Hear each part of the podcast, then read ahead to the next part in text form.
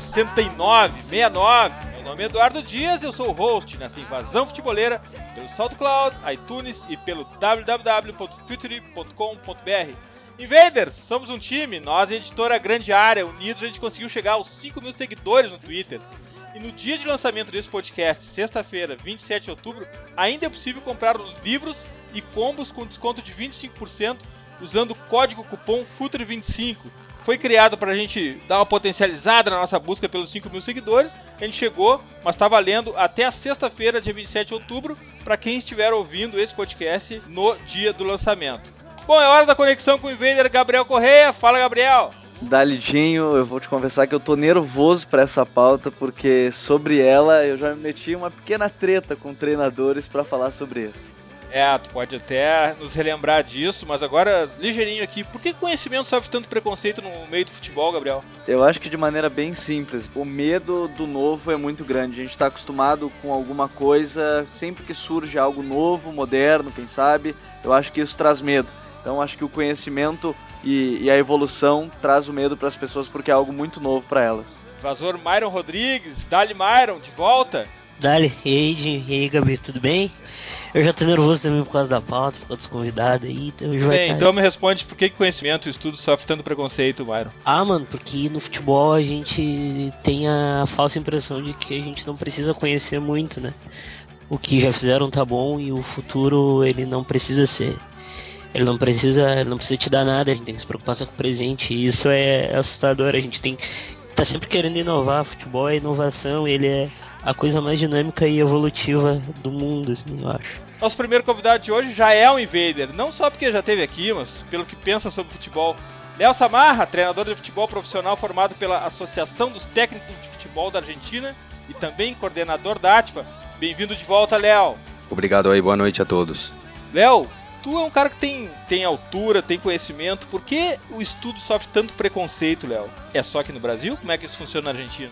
É, olha, eu, eu acredito honestamente que a chave está em que o conhecimento é o terror do ignorante. Né? E, então, isso atenta contra qualquer desejo de se manter numa posição que não se merece. E esse é o verdadeiro é, medo, o verdadeiro temor. Mais um convidado, sempre seguindo aquela linha, né, Invaders? Quem tem conteúdo e que está na nossa trincheira pela evolução do jogo, precisa estar aqui no podcast. Futeboleiras e futeboleiros, Paulo Calçade, comentarista da ESPN Brasil e apresentador do Data ESPN. Bem-vindo, Calçade. Oh, que prazer, cara. Muito obrigado, obrigado pelo convite. Estar com essa galera aí que eu admiro tanto. É um prazer estar aqui para a gente dividir, tentar dividir um pouquinho de conhecimento e torcer para o futebol caminhar, né? Caminhar para o futuro torcer para o futebol evoluir, evoluir o jogo calçade, mas também superando esse enorme preconceito e luta dos haters contra o conhecimento no futebol. Por que isso, calçade? Para mim, o futebol acompanha a sociedade em que ele vive. É, isso a gente olhando para a história, a gente vai perceber que isso é real. Desde lá de trás, quiser 1870, 1863, quando os caras tentaram separar o que era rugby e o que era futebol. Então, é, aqui no Brasil, o que, que era o futebol? O futebol é, sempre foi a nossa forma de libertação. Eu não tenho conhecimento, nós sofremos com a educação, mas nós temos algo divino que é o talento. E o talento basta. Aí o povo bate no peito, conta as estrelas de campeão, as estrelas do time campeão mundial e diz assim: o talento é o suficiente. Só que a sociedade de hoje, só o talento não é suficiente. O talento precisa de muito mais. E o futebol, como é fruto dela, precisa de muito mais. Só que nós estamos o quê?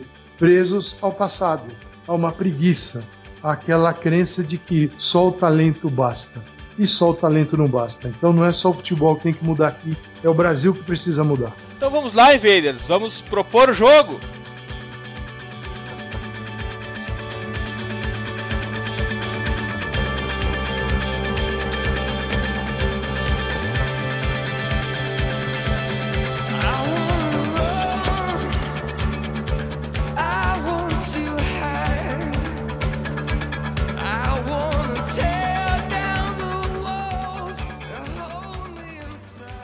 Está no ar mais um episódio do The Pitch Invaders, o podcast futeboleiro do Futuro.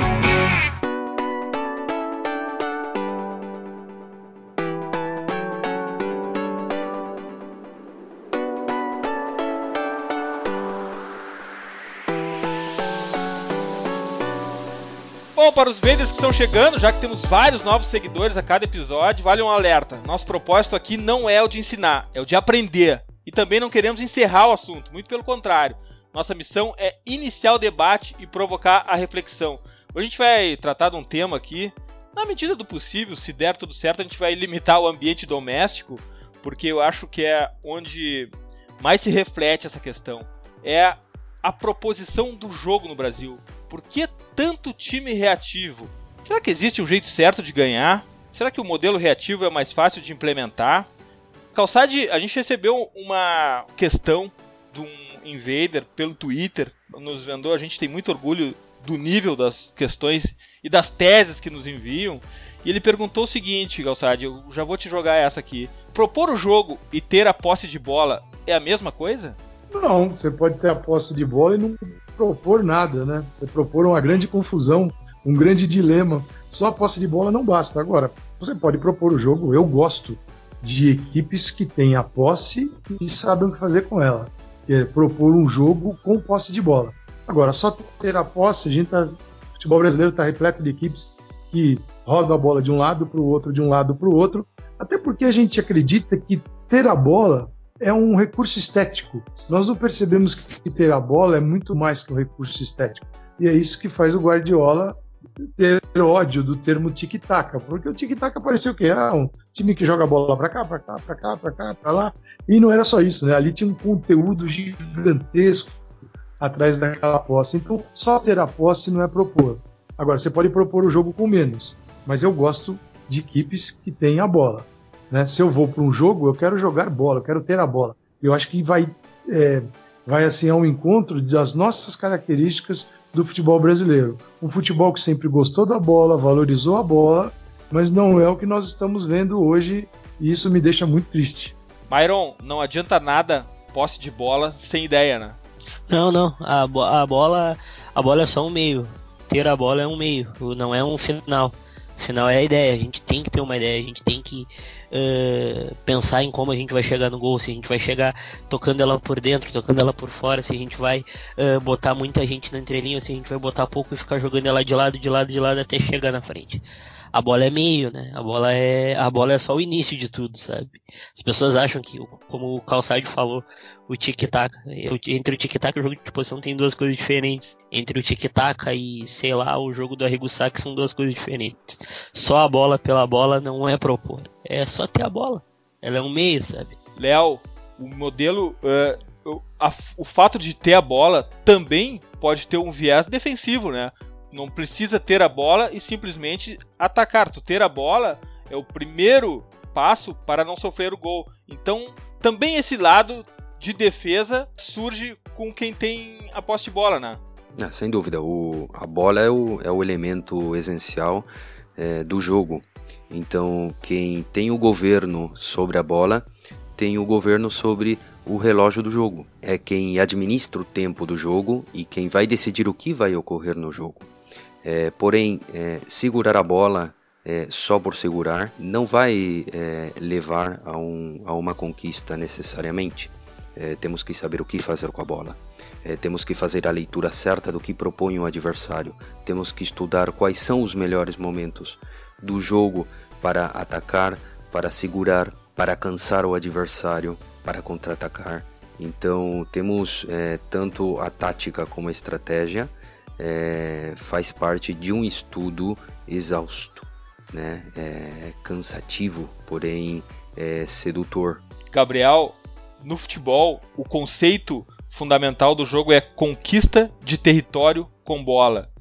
Não basta só ter a bola, né? É preciso conquistar o território também, ir adiante, avançar as linhas. É, e a gente vê isso muito, o Myron falou do jogo de posição, eu acho que a gente pode começar mais ou menos por aí, né? Onde não há uma necessidade do chutão, que é uma maneira mais rápida de chegar, mas sem tanta possibilidade concreta de ter a bola no, no terço final, mas sair jogando, dominar ela, ter jogadores em, em diversos espaços, ter jogador pelos lados abertos, ter jogador pelo meio. Então, é, é como o Myron disse, ter a bola é, é um meio. O que tu vai fazer com ela no final é, é mais importante do que isso. Porque tu pode ter a posse de bola defensiva, pode ter uma posse de bola que tu vai estar tá ali realmente rodando ela no meio de campo, esperando um, um, espaço de maneira mais lenta, ou tu pode ter uma intensidade, um ritmo absurdo no, no terço final, como o Guardiola gosta muito de falar, para decidir os jogos. Então, começa tudo lá atrás onde ter uma, uma saída de bola qualificada. Eu acho que a gente pode começar mais ou menos por aí. É um meio, mas não adianta também sair chutando a bola para frente, como, como a gente já ouviu muitas vezes, que é, é, é, uma ilusão sair chutando porque tu pode ter ela, mas na maioria das vezes tu não vai ter a bola se der um chutão para frente. É, o chutão é ilusão de 10 segundos, uma coisa assim, o Falcão falou por aqui. Calçade, no Brasil, o líder Corinthians tem 53% de posse de bola em média.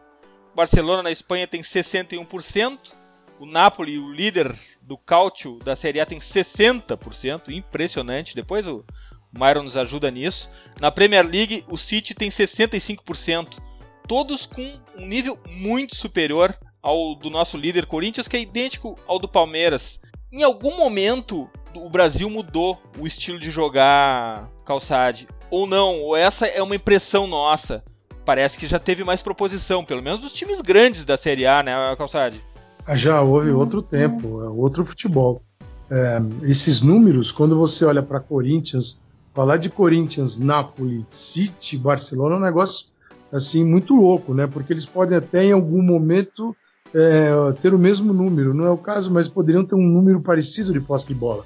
Mas a condução do jogo, né, o manejo, né, o que você faz com a tua bola e que interfere, na verdade a tua proposição é até levar induzir o adversário ao erro, para que ele faça exatamente o que você quer a partir da tua posse de bola, quer dizer, essa construção do jogo, eu acho que eu duvido que algum treinador no Brasil tenha essa visão assim tão clara, é, porque a, questão é propor, quando você vem para propor o jogo, você já adota uma, ou melhor, quando você vem e adota o futebol né, reativo, você já conta que o outro vai ter a bola, que ele vai tentar propor e que você, a partir disso, vai reagir. Eu acho que reagir faz parte do jogo. Todos devem estar muito bem preparados para isso, porque em algum momento você terá que reagir. Agora, viver apenas da reação é, mostra essa, essa pobreza, esse declínio do futebol brasileiro. Mas principalmente por quê? Porque foi um futebol que ele foi se esvaziando de ideias, né? O jogo, a minha visão, ele é feito de ideias e de ideais. Quer dizer, qual é o jogo que eu pretendo jogar? Qual é o jogo que o meu clube, é, a minha instituição tem assim no, no, no centro, né? No seu é, é, é o seu tipo de, de, a sua característica, a sua fotografia. Por exemplo, foi feita uma pesquisa e qual era o jogo que o São Paulino se identificava? Com qual jogo? Com qual tipo de futebol da história? E era com o time do Cilinho, lá dos Menudos, anos 1980. É, Silas, Miller, era um timaço. Era um futebol assim que era um time que sabia jogar com a bola. Se chegava, você, o Cilinho, que era um sujeito assim de muita simplicidade, o Cilinho fazia coisas em antes dos anos 90 que o, a gente passava a ver depois. É, tipos de treinamento, treinamentos em campo reduzido, é, mas com conteúdo, com objetivo. Então, lá atrás, por uma questão, eu acho que absolutamente de talento do Cilinho e não de estudo, de conhecimento, quer dizer, havia ali algo diferente. Então, veja, como o nosso jogo foi empobrecendo. Mas eu, eu acho que tem várias explicações, ela é complexa. Não é só chegar no campo e tentar olhar para ele. É um calendário perverso, né? É um calendário fragmentado. Então, o, o treinador que começa o ano vai tentar defender o cargo dele como o Carilli tentou fazer. O Carilli começou o ano defendendo a cabeça dele, né? E aí o time defensivamente e depois foi por etapas. E ele foi correto. É, mas é, um, é, tão fragmentada a nossa temporada é, e ela vai se juntando e se misturando a, a essa necessidade de sobrevivência. E você passa por cartolas que não têm é, a menor consciência do que é o jogo de futebol, apenas que o jogo é feito de vitórias e derrotas. e de vez em quando um ou outro empate eles podem ser aceitos. Agora, é só o resultado. Agora, ideia, concepção, o que é o jogo de futebol? Essa é uma pergunta. O que é qualidade do jogo? Quem é que discute qualidade de jogo no Brasil? Quando é que a gente vê essa discussão na televisão, no rádio, é, na, no, nos jornais? A gente só está discutindo o resultado. Isso empobreceu o jogo. O jogo morreu aí. E eu não sei qual é o caminho para salvar aqui no Brasil. Olhando para o cenário atual, eu não tenho a menor ideia. Como é que nós vamos mudar essa concepção? Como é que se muda a concepção? Vem a Crefisa, joga aí milhões e milhões de dólares no Palmeiras e você torce para dar certo. Porque o comandante eh, que comandava o Cuca até outro dia, em termos de ideias de jogo, ele era muito pobre. Ele era primitivo, contanto pilotando uma fortuna. Quer dizer, e aí? Como é que a gente sai dessa? E quando a gente fala né, sobre vitória e derrota, é interessante perceber, me parece muito claro, que o, a Liga, o Campeonato Brasileiro, é o único onde os times de menor posse de bola acabam ganhando os jogos. E a gente tem uma análise até, quando se quer entrar nos números, acaba ficando muito raso. E, e dentro dessa cultura, porque. E, e, teve uma análise do, do Invader nosso também, que é o Soma Zero FC, que fez um texto muito legal é, que fala justamente sobre isso, porque os times que. Os gols no Campeonato Brasileiro saem com os times que têm mais posse de bola. Só que naturalmente, e eu acho que entra na nossa cultura do resultado, como o próprio Carrilli, que precisava segurar o seu emprego, que está precisando segurar o seu emprego numa crise, mesmo ele estando seis pontos à frente hoje, quando a gente está gravando o podcast do segundo colocado, onde o time que faz o gol ele dá a bola para o adversário e aí no final do jogo ele tem menos posse de bola, mas na verdade ele ganhou, ele fez gol quando ele tem mais posse de bola. Então falta também a gente entrar um pouco mais, não, não bastar nesse, nesse número raso, porque pega e olha, tá, o time terminou o jogo com 40% de posse de bola e ganhou 1 a 0 mas quando ele fez 1 a 0 por que ele fez 1 a 0 eu acho que a gente fica muito preso também nisso, de vitória e derrota, e, e, quanto ao Cuca, eu acho que é mais ou menos por aí. Tava difícil fazer gol, dá 10 milhões e contrato o Daverson. E foi mais ou menos isso que aconteceu durante a temporada inteira com ele. Como o Moneyball prega, vitória e derrota são as únicas coisas que o subconsciente dos idiotas entende. Nada além disso. Léo, mas assim, ó. Uh, uh, só uma coisa, Gabriel. É, faz mais gol quando tem posse de bola, mas o líder do campeonato tem 53, então assim, não é muito mais do que isso, nem muito menos do que isso, deixando sempre o alerta aqui sobre o texto do Renato Rodrigues, Invader aqui também, do colega do Calçado Data SPN, sobre como é calculada essa posse de bola, é outro aspecto que a gente tem que ir mais a fundo também. Mas Léo, olha só, o jogo reativo, ele talvez seja mais fácil de implementar, talvez ele seja na verdade, eu tô, eu tô dizendo aqui, mas eu quero ouvir de ti isso. Uh, o jogo reativo é mais fácil de implementar, isso uh, é um dos motivos que faz com que os técnicos cheguem e já implementem o, o jogo reativo? Ou esse modelo de jogo reativo que a gente está usando no Brasil é o modelo reativo 1.0? Porque se a gente entrar no aspecto de um jogo reativo da Juventus, por exemplo, é muito uhum. mais sofisticado, muito mais estabelecido, com uma pressão alta, com outro tipo de, de postura, de setup, de configuração do time. Uh, esse jogo, o reativo ser mais simples, isso é uma criação nossa, né? É, pois é, né? Mais do que 1.0, eu acho que seria o 0.1. É, é, ela, de alguma forma, é, nos deixa triste. É, e é, é, um, é uma situação, é um fato, uma realidade. É, então é o caminho mais fácil, é, mas somos é, temos essa, é, essa, esse costume de apelar sempre ao caminho mais fácil. E na verdade não está escrito em nenhum lugar que tem que ser fácil. É, porém, o, o, caminho fácil é o mais é, é, mais é, é, o que mais agrada. A gente sempre tende a, a apostar aquilo que é mais fácil porque o medo é, pelo erro, o medo pela derrota é, pesa. Então eu, eu fiquei muito atento às palavras do, do Calçade e, e realmente é, temos que seguir essa mesma linha porque o problema é muito mais profundo. E pensando nos números é, que, que você estava mencionando, o, o número de, de, posse de bola, é, na verdade, não é determinante. É, você pode ter 65 ou 70% de posse de bola, mas quantas vezes você chegou no gol? Quantas vezes você chutou no gol? É, e, e até é observável aqui no futebol brasileiro, até no líder, é, tem jogos que praticamente nem chutam a gol. É, e me refiro, é, você pode ter um, um, um, remate de fora da área que passe perto, próximo da, ou seja, uma defesa fácil do, do goleiro, porém não há bola trabalhada, é, não há intensidade, não há troca de velocidade, não há movimentação, parece que entra num cenário é, pobre de terror, de medo. É, mas eu acho que é muito mais profundo o problema. Houve um, um esvaziamento de conteúdos é, já desde muitos anos atrás.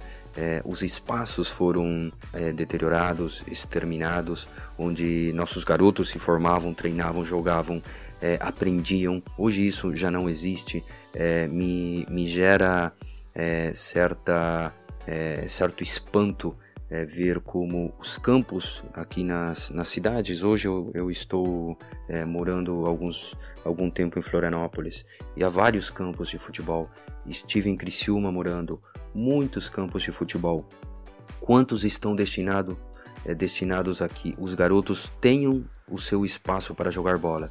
Nenhum, porque hoje a prioridade são os veteranos que pagam e querem cuidar do gramado e os garotos já não têm onde jogar futebol, não têm onde desenvolver esse aprendizado.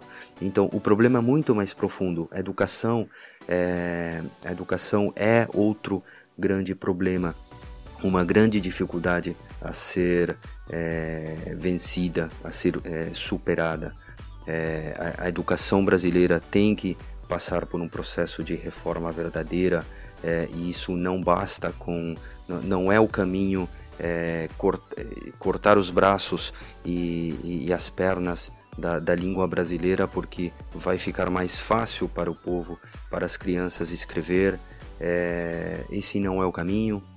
É, meus filhos é, vão à escola aqui no Brasil é, e, e, gera uma certa angústia ver como eles estão realizando provas com consulta e aqui, você vai na escola se você não estuda você passa de, do mesmo jeito é, então tudo isso em algum momento é, iria repercutir em todos os, os aspectos o futebol não escapa a isso. Então, hoje temos gerações de atletas que passaram por essa formação é, deteriorada e o resultado é esse. E esses mesmos atletas vão se tornando os futuros treinadores, com sérias dificuldades, com grandes dificuldades para, para trabalhar, para comunicar, é, para assimilar conceitos, transmitir conceitos.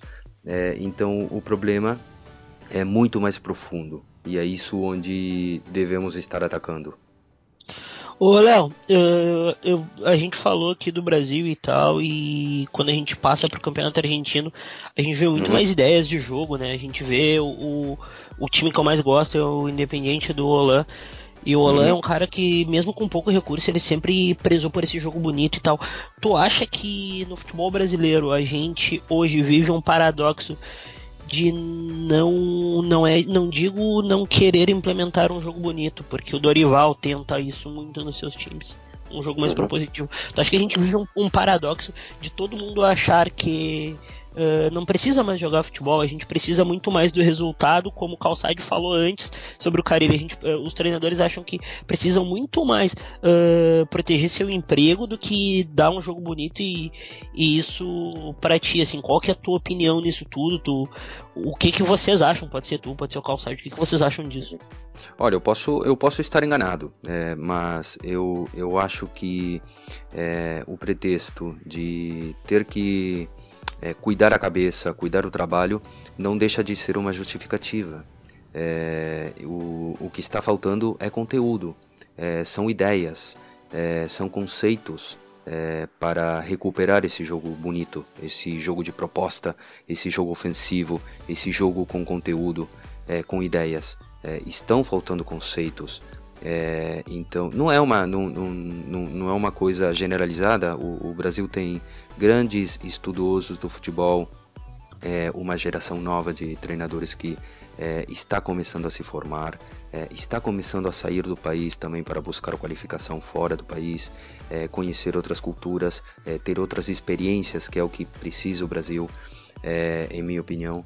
Mas eu, eu acho que essa ideia é somente uma justificativa.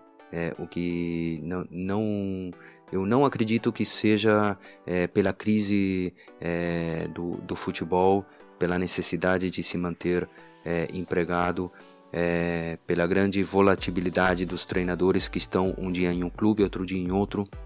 Eu acho mesmo é, que é uma falta de conteúdo que, que estamos precisando recuperar para resgatar é, daqui a alguns anos o, a essência do futebol brasileiro, que vai levar muito tempo recuperar.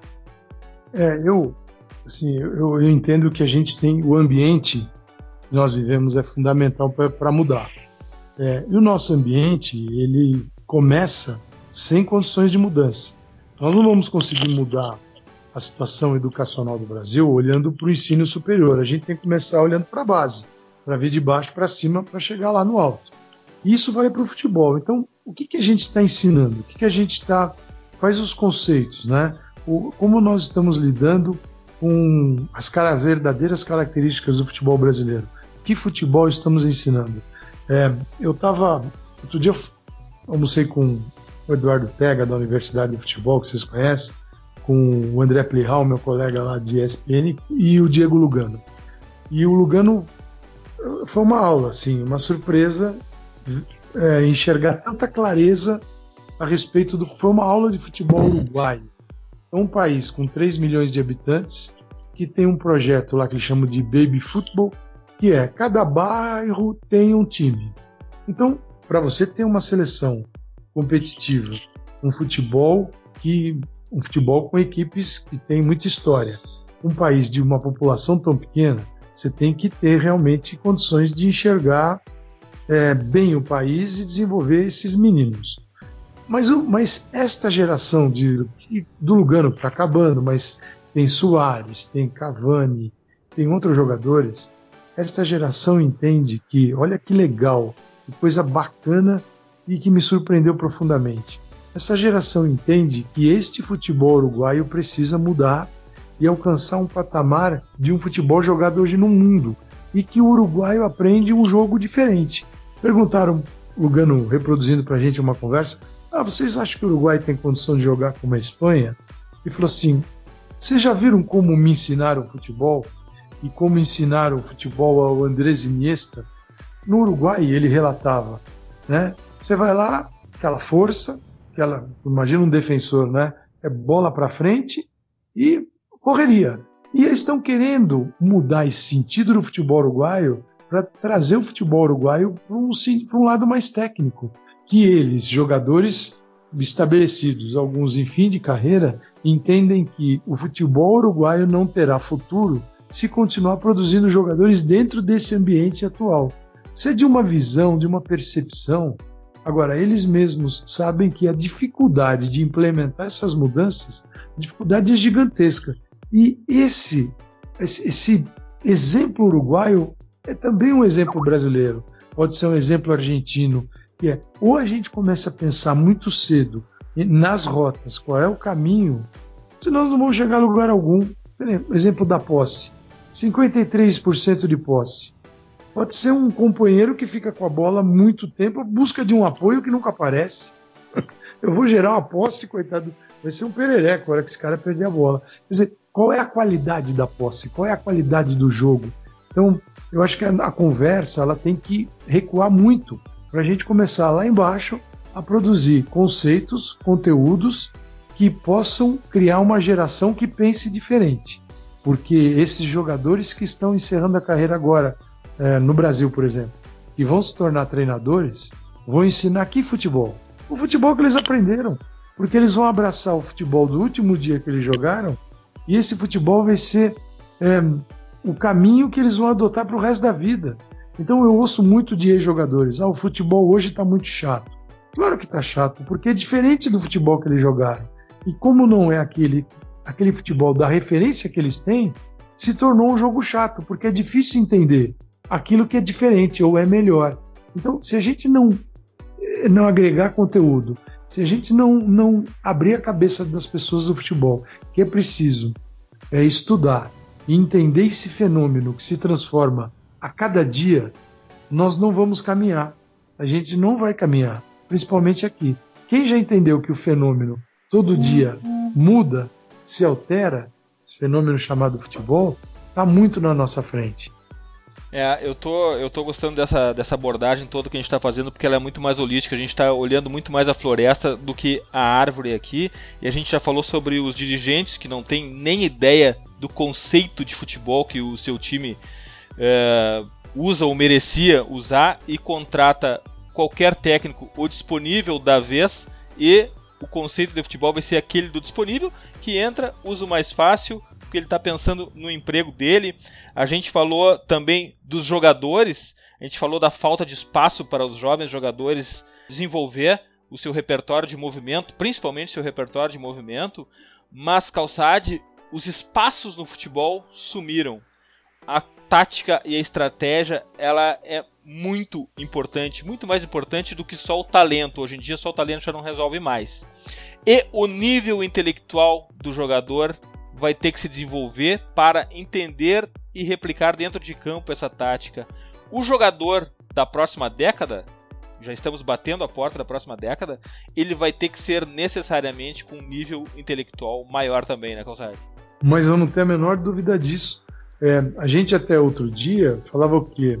Não, o menino tem que estudar também, ou a menina que está jogando futebol, porque se não forem jogadores profissionais, seguirão suas vidas. Não, terão que estudar também para serem jogadores melhores, porque o jogo é mais exigente, intelectualmente exigente. Tem uma história fantástica que a gente, que a gente ouve, né? Que era o, o Mano se esguelando lá no Corinthians, na beira do gramado, pedindo para o Luciano, que foi, foi jogar na Espanha, depois de jogar no Corinthians com o Tite, se machucou, dando um bom momento. E o Luciano, só brinca, né? Luciano Ronaldo, né? E, e, o Luciano faz a diagonal, Luciano faz a diagonal. E o Luciano nada. Chegou no intervalo, o mano deu-lhe esporro, falando: pô, Luciano pedia diagonal. E fez um gesto assim, né? Pegou lá um quadro e. A diagonal. Ah, professor, o facão. Quer dizer, nossa, gente, a, a conversa tem que começar lá de baixo mesmo. Porque você imagina o seguinte: um treinador de, de base e chega num clube com cartolas desses que a gente conhece.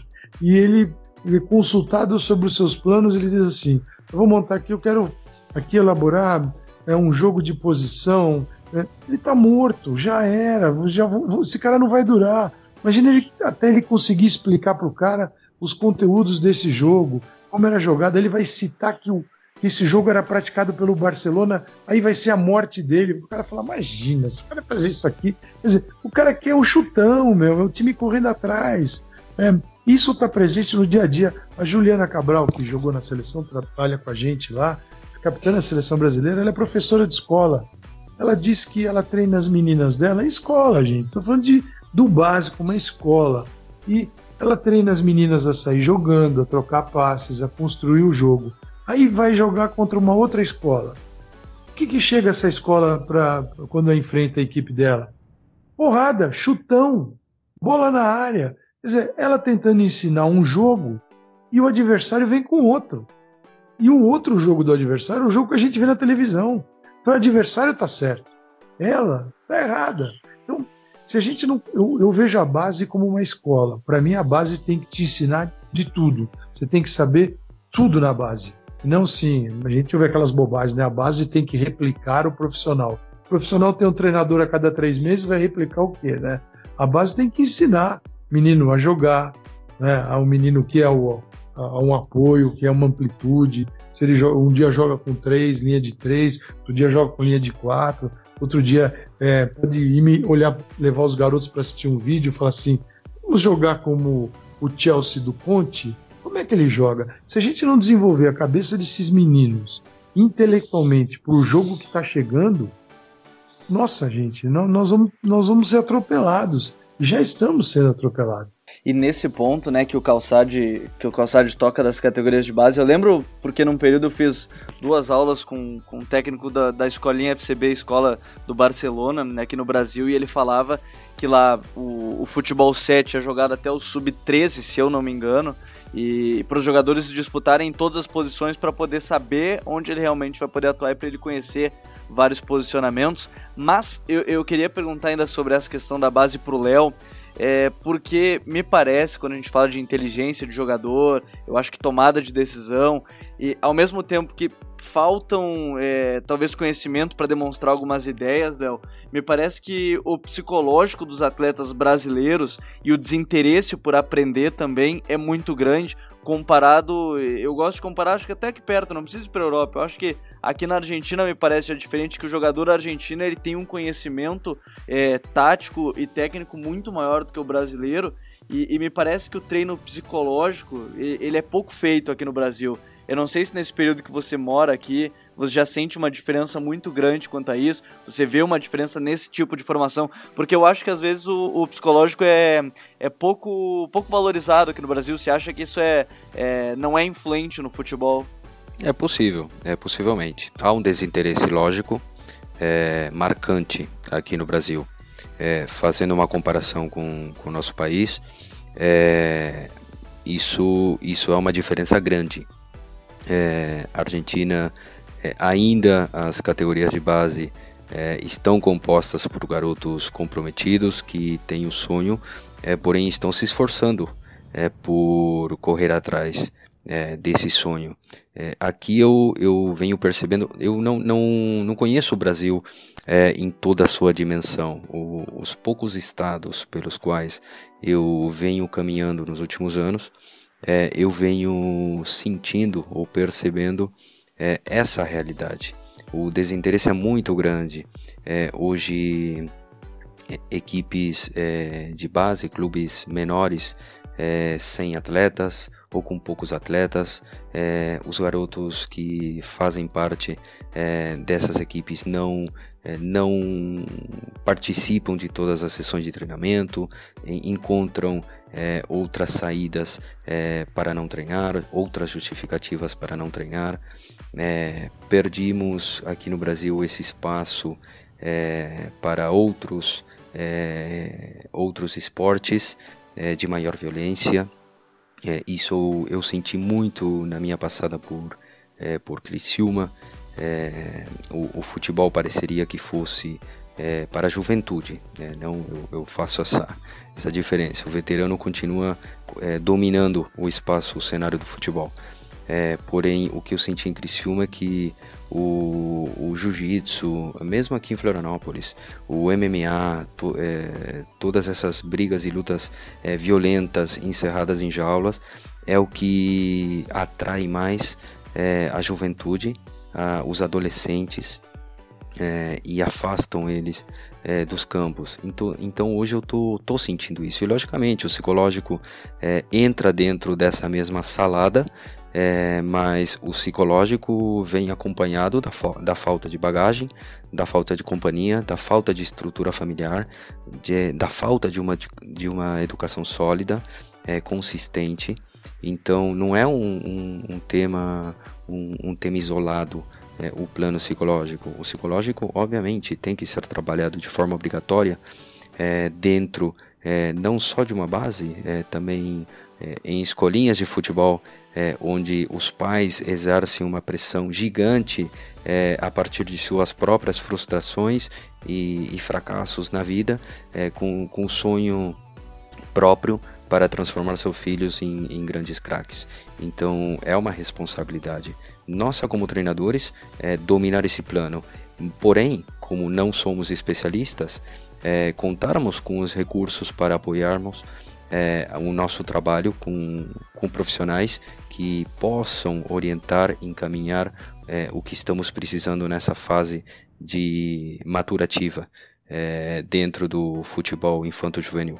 Léo, como é que dentro da, da, da, escola de técnicos argentino, como é que é abordado essa questão do modelo de jogo reativo, modelo de jogo propositivo? isso se dá através de um modelo uh, conceitual único em que o, o aluno, o, o, treinador que está sendo formado, opta isso através da ideia dele sobre futebol? Ou vocês estabelecem assim que se joga um modelo reativo, é assim que Não. se joga um modelo propositivo? Como é que funciona isso lá dentro da escola? Nossa escola, em nossas matérias é, táticas, por exemplo, é, não propõe um modelo único.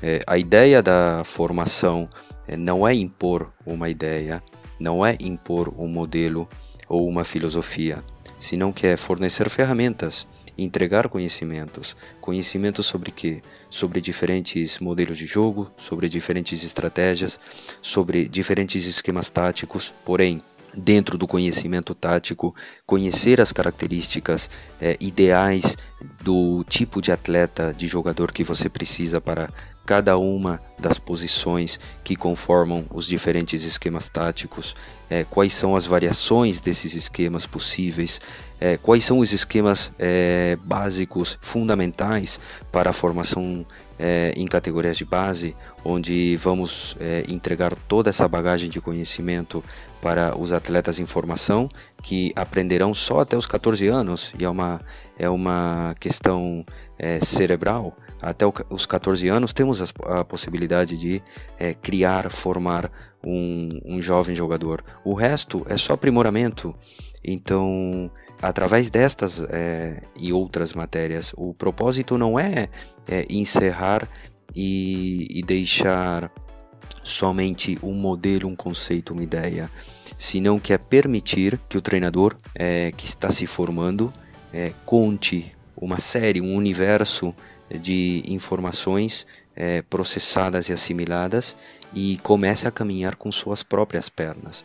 Por isso, os treinadores que saem formados é, de nossa escola, é, cada um tem sua filosofia, sua visão, é, sua intenção e sua necessidade. Então, não, não, não somos é, todos é, de um. Nós usamos uma, é, um conceito, não somos todos do mesmo rim pensamos cada um de nós, é, obviamente temos o mesmo chão, é, temos uma mesma base, é, porém temos escolas diferentes ao mesmo tempo, temos ideias diferentes, filosofias diferentes, porém partimos de um conteúdo similar, que é o que permite que a gente crie. Esse é o verdadeiro objetivo. A criação, a criatividade é, é o que propomos que nossos comandantes sejam criativos. Devemos ser criativos em nossa profissão. E isso é o que está faltando. E hoje a gente dá para sentir é, essa, essa falta de criatividade. Aparece um jogo perante um obstáculo diferente ao, ao qual você está imaginando, tinha planificado, e o jogo está morto. É, e você não vê mudanças, é, não vê ideias que torçam o rumo dessa realidade. Então, não sei se eu respondo é, a, a, pergunta de forma clara ou certa, mas é, a ideia central é essa: é deixar um conteúdo, mas a criatividade é do comandante. Myron, quem é que propõe o jogo no Brasil? Uh, o Santos, o, o Santos, desculpa, qualquer time do Dorival Júnior no Brasil propõe o jogo. E o Grêmio, cara, o Grêmio, o Grêmio do primeiro semestre, na minha opinião, futebol, pouca gente jogou igual ele no Brasil, sabe? O Grêmio, o Grêmio tinha linha de passe, o Grêmio tinha, o Grêmio tinha muito muito tesão pelo, pela bola e isso encanta a gente. O brasileiro gosta do gesto técnico, gosta do jogo bem jogado, como o Calçade disse. E o Grêmio tinha muito gesto técnico, o Grêmio tinha muita técnica, mas tinha aquela intensidade no último setor do campo, no setor de ataque, que era para arrombar o adversário e fazia dois ou três gols. Pedro Rocha rabiscando tudo, Luan na entrelinha, que é o mago da entrelinha, é um, do, é um dos caras que mais vê entrelinha no Brasil. Esses dois times eram os dois times que mais me encantavam. No, no qualquer time que o Dorival treina, mesmo o São Paulo que peca com o problema de rodar a bola e não, não conseguir chegar dentro porque não tem ninguém que pise na área. Os times do Dorival e o, e o Grêmio do Renato, na minha opinião, são os dois melhores times do Brasil na questão de propor o jogo. O Grêmio ainda mais, porque o Grêmio o Grêmio tem um, tem um tempo já fazendo isso, né? Começou com o Roger, que rasgou o DNA do clube, que, que era jogar mais reagindo, mais força.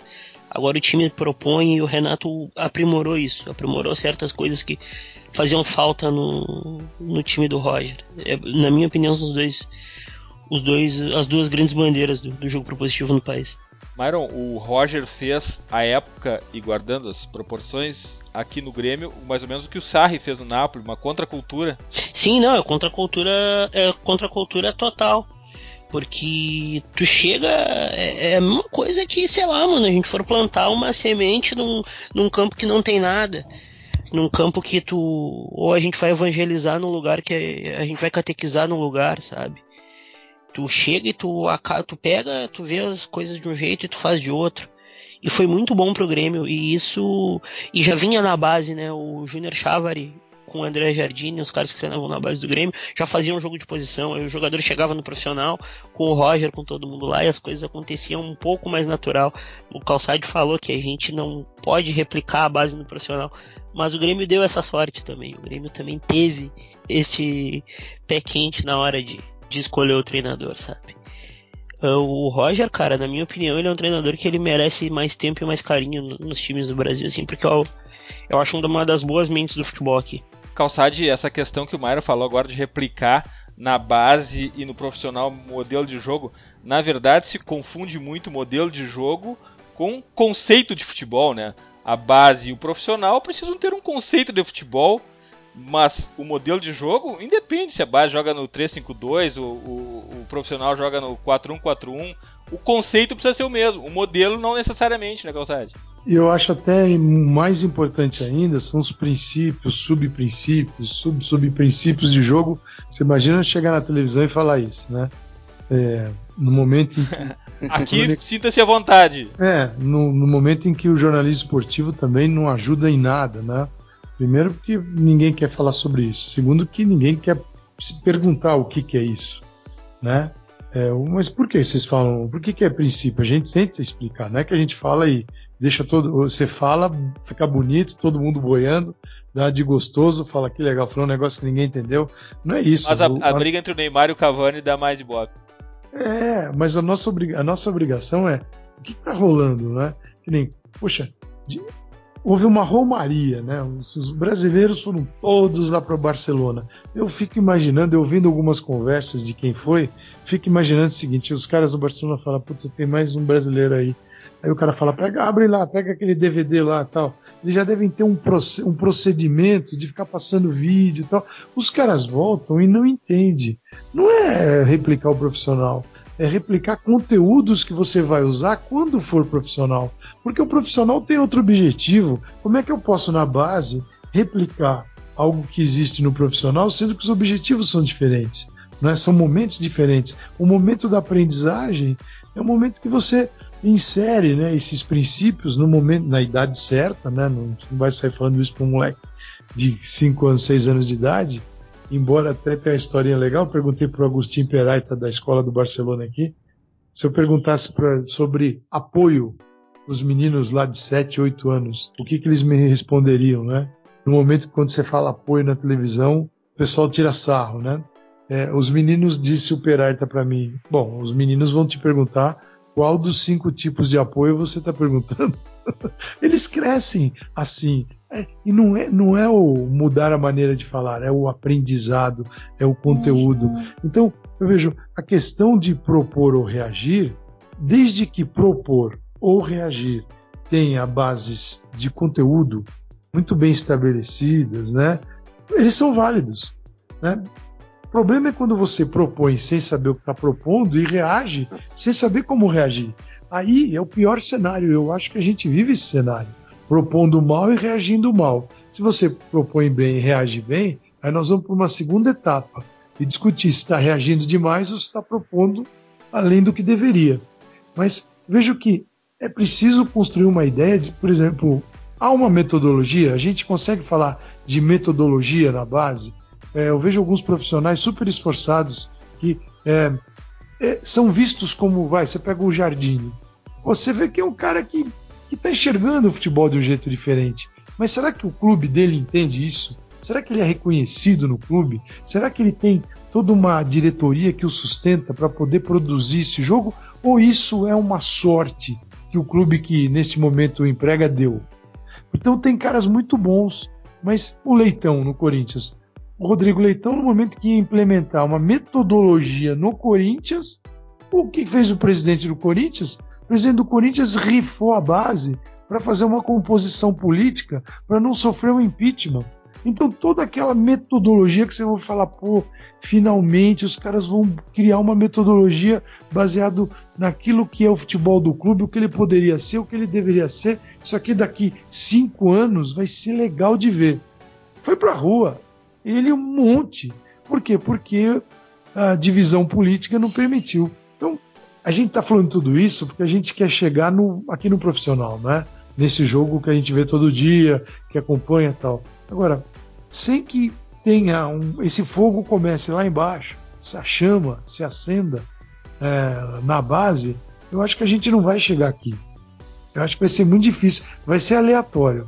Pô, deu sorte, caiu o Tite no Corinthians, deu tudo certo, ou a CBF fisgou e fica todo mundo lá, Tite, Tite. Pô, mas só tem um cara assim, gente? Futebol brasileiro tem um? E ainda eu acho que é um cara que precisa se desenvolver precisa se desenvolver mais. O Tite não está pronto. Calçade, a impressão, Calçade Léo, Myron e Gabriel, a impressão que eu tenho é que profissionais, os técnicos da base, eles são, em sua grande maioria, mais preparados que os dos profissionais. Eles têm mais conhecimento, eles têm mais estudo, eles estão mais conectados com o futebol moderno, só que eles têm um grande problema.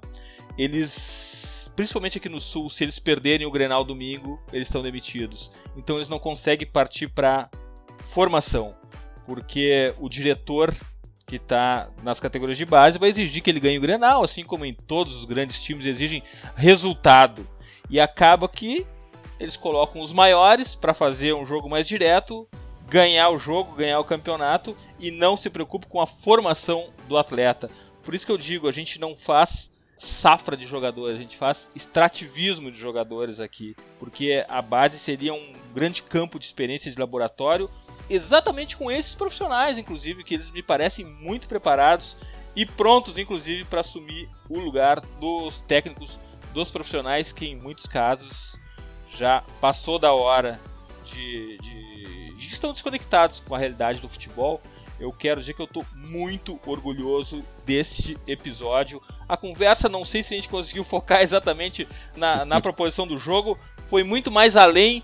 De, de certa forma, a gente não saiu do foco, mas a gente foi muito mais além do que campo e bola. A gente foi para as origens é, do problema e isso me deixou muito orgulhoso. A gente pode fazer mais vários podcasts como esse, poderia estender por horas e horas Uh, mas agora é hora das nossas dicas futeboleiras.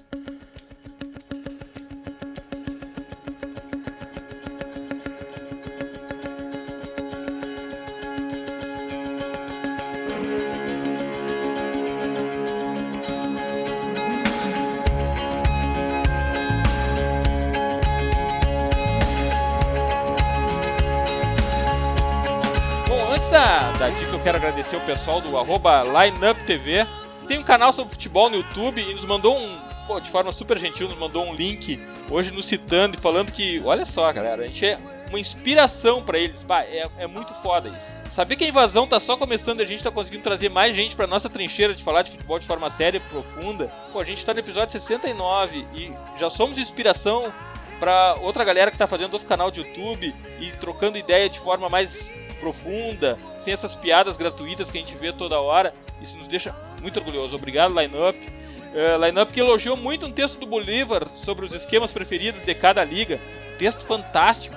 E hoje eu vou dar mais uma moral pro Boli aqui. Na mesma linha eu vou surgir outro artigo dele, dessa vez sobre os minérios latinos, as academias que mais revelam jogadores.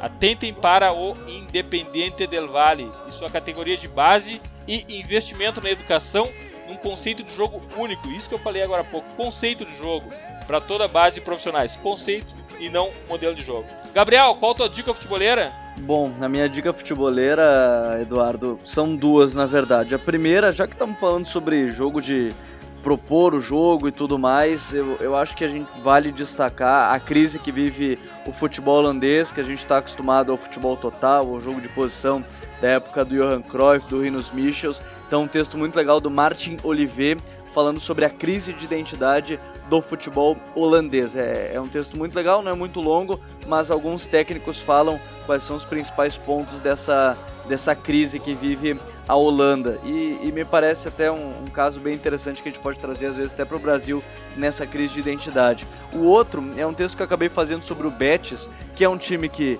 não tem grande expressão, brigava para não cair na última temporada, trouxe um técnico com muitas ideias de propor o jogo, que é o Kik Setien. Eu falei um pouco mais sobre ele nesse texto e, e na verdade no final fiz uma pergunta que serve para linkar, acho que junto com esse podcast, que é se é possível propor jogo no Brasil, por que não conseguimos propor jogo no Brasil? Eh, quem quiser poder acessar lá também no Future FC tá lá o texto sobre acreditar até o final, que é algo que ele que ele prega, que o Kik Setien prega muito, que é acreditar até o final em suas ideias. Graças, Gabriel.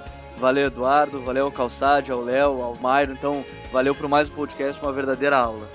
Myron, qual a tua dica futeboleira? Cara, minha dica futeboleira é um vídeo do, do Ecos Del Balão que pergunta se o Valência, que começou a temporada voando, com o Marcelino Garcia Toral, que é um treinador mais reativo, é diferente do que a gente estava falando, começou voando a temporada, pode ou não ser campeão espanhol, cara um vídeo bem legal da gurizada do Ecos, que a gente se inspira muito neles aí. E já queria aproveitar já para parabenizar o Léo e o Calçade aí, agradecer pela aula dada, por me clarear tanta coisa que eu, eu não sabia, eu não me dava conta no futebol aí. Obrigado aí, Dinho, Gabriel, Léo e Calçade aí. Até uma próxima aí. Que vocês são bem-vindos aqui na casa, viu? Graças. Dale. Léo, qual a tua dica futeboleira? Obrigado a vocês aí pelo, é, pelo espaço, o carinho e fundamentalmente pelo profissionalismo é, esse diferente que vocês estão propondo, que é crítico, analítico, é o que estamos precisando aqui. A, a dica é um filme, é um filme que, bom, é futebol, mas é futebol americano. É When the Game Stands Tall. É, traduzido ao português, é uma coisa assim como é, o, quando o jogo persiste. É a história real do Bob Ladouceur, que é o treinador do futebol, de futebol americano de uma, é, de uma universidade americana, da escola La Salle. Muito interessante, independentemente do conteúdo, a qualidade e a capacidade dele como treinador, a, a transmissão de valores e a transformação dos atletas do fundo. É, esse, essa é a mensagem e esse é o caminho e isso é o que se busca. Então há na internet é, muito vídeo rolando que é copiado como exemplo de treinadores é, botando garotos de joelho com 300 quilos nas costas para ir de uma linha até outra, como se esse fosse o caminho do sacrifício do sucesso. É, existe um caminho diferente, que é o dos valores. E essa é a dica, pessoal. Graças, Léo Samarra. Obrigado por compartilhar o teu conhecimento com a gente. Volte sempre, Vader. Obrigado a vocês. Calçade, qual a tua dica futeboleira? Pô, minha dica é, é um convite, na verdade, né? A gente lá com o Renato Rodrigues, André Kfouri, o Léo Bertozzi esteve com a gente, Rafael Oliveira também e outros companheiros. Vocês já tiveram com a gente também lá. É, e vamos também bater um qualquer ligar pro Myron, pro, Léo. A gente tem essa proposta de fazer também um trabalho no Facebook, né? O DAT ESPN no Facebook, que é discutir futebol também, usando os temas da semana ou não, tentando elevar o nível da conversa e, e propor saídas, né? Porque é o que a gente tentou fazer aqui. É, eu sou mais velho da turma, eu aprendo muito com vocês, vou aprender ainda muito mais. É, acho que a gente não deve só ficar olhando para trás, é legal olhar para frente, porque a gente, quando ficar muito preso ao que já aconteceu, a gente não consegue. Tudo muito rápido.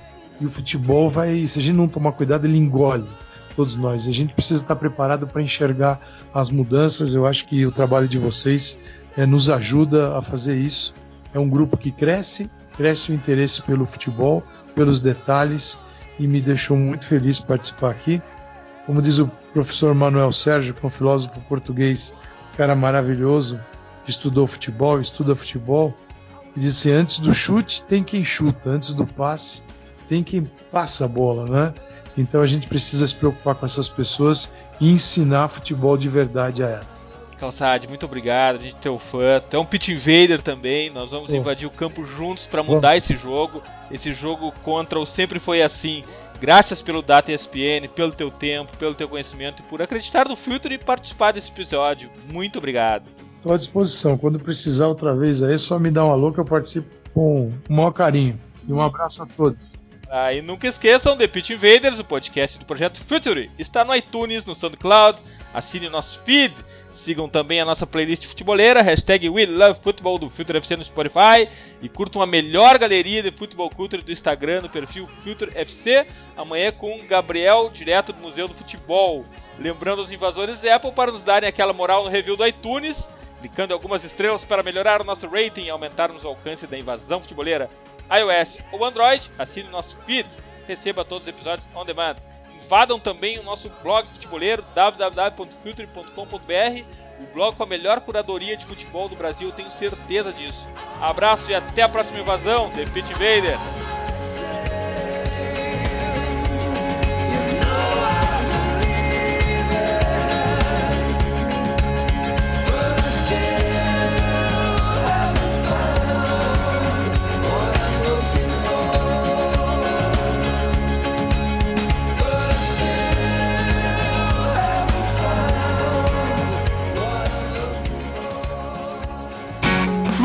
Ouviu The Pitch Invaders.